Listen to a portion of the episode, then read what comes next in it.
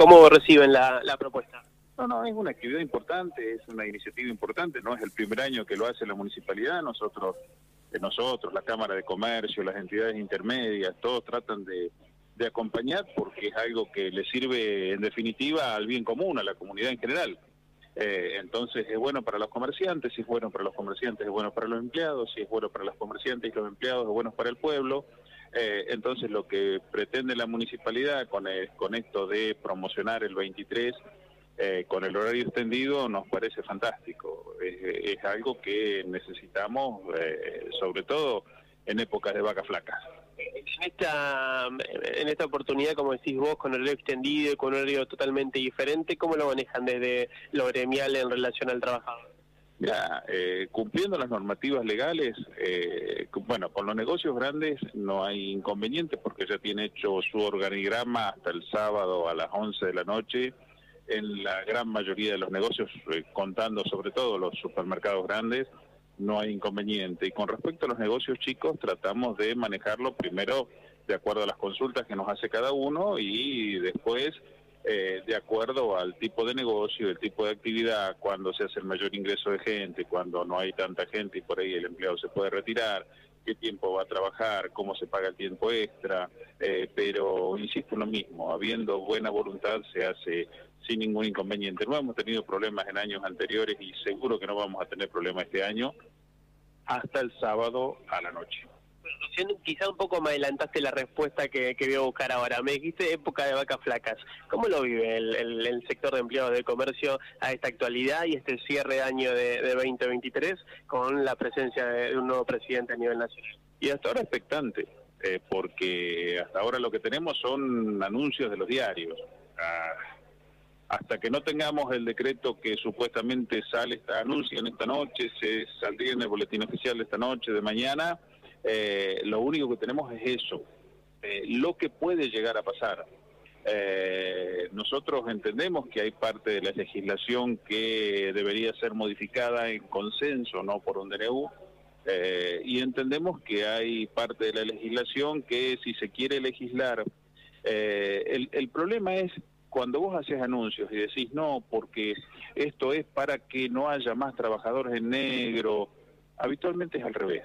Habitualmente lo que estás haciendo es promover la precariedad en el trabajo. Si vos decís, vamos a sacar las multas para los que tengan trabajadores en negro, lo que va a pasar, o lo que ha pasado en crisis anteriores, para hacerlo claro, con medidas similares a estas es que aumenta el trabajo precario y aumenta el trabajo en negro.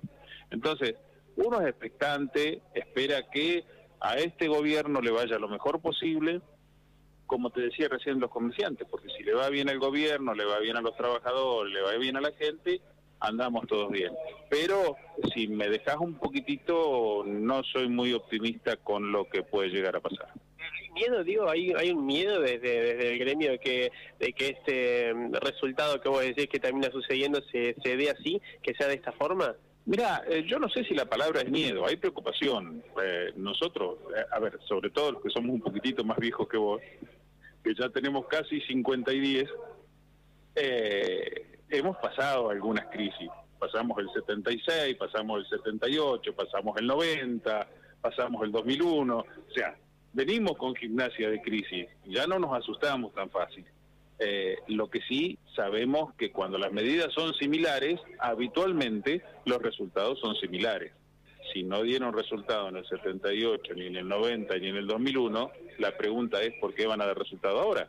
Pero uno tampoco es, es obtuso. O sea, hay un presidente que ha sido votado por la mayoría, perfecto vamos a ver para dónde camina y uno opinará de acuerdo a, los pasos que tome el presidente el, mercado? Digo, a veces eh, yo ya estoy charlando con comerciantes que son clientes nuestros y me decían, eh, quizás estamos en la misma situación, lo que pasa es que ahora la gente no viene ni siquiera a preguntar, no nos acerca ni siquiera a comprar. Eh, ustedes en el comentario, ¿qué, ¿qué, les dicen? Mira, cuando vos hablas con los compañeros de los negocios de alimentos y te dicen en dos semanas el arroz pasó a valer de 500 a 1000 y de 1000 a 1500 eh, cuando los precios aumentan, sobre todo en las canastas básicas, aumentan lo que han aumentado, eh, lo lógico es que este mes se note poco porque tenés el sueldo, tenés el aguinaldo, eh, tenés en algunos casos, algunos comerciantes han otorgado un bono de fin de año.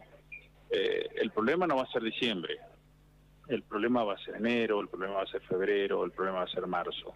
Eh, yo creo que diciembre no sirve para sacar una conclusión. Eh, la conclusión la vamos a tener dos o tres meses para adelante y vuelvo a lo que te decía hoy. Espero que la conclusión sea buena. Lamentablemente no soy optimista, pero no soy optimista a lo mejor por la edad de uno, nada más. Eh, ojalá me esté equivocando. Soy el primero que quiero equivocarme. Hoy si yo te digo el color del horizonte es verde, o en este caso me decís que no, ¿no? No, no, para mí no, pero bueno, por eso, ojalá me esté equivocando. Muchas gracias. A vos. Bueno, sí, ahí está, la palabra de Nino Carafini, el secretario gremial de empleados de comercio. Charla un poquito, en resumen, ¿no? Un poco de lo que venimos escuchando siempre, de la situación de los comercios, de cómo viene todo, y en este horizonte gris que, que plantea Nino, que, bueno, dice él, yo ya viví muchas de estas y el resultado siempre fue el mismo,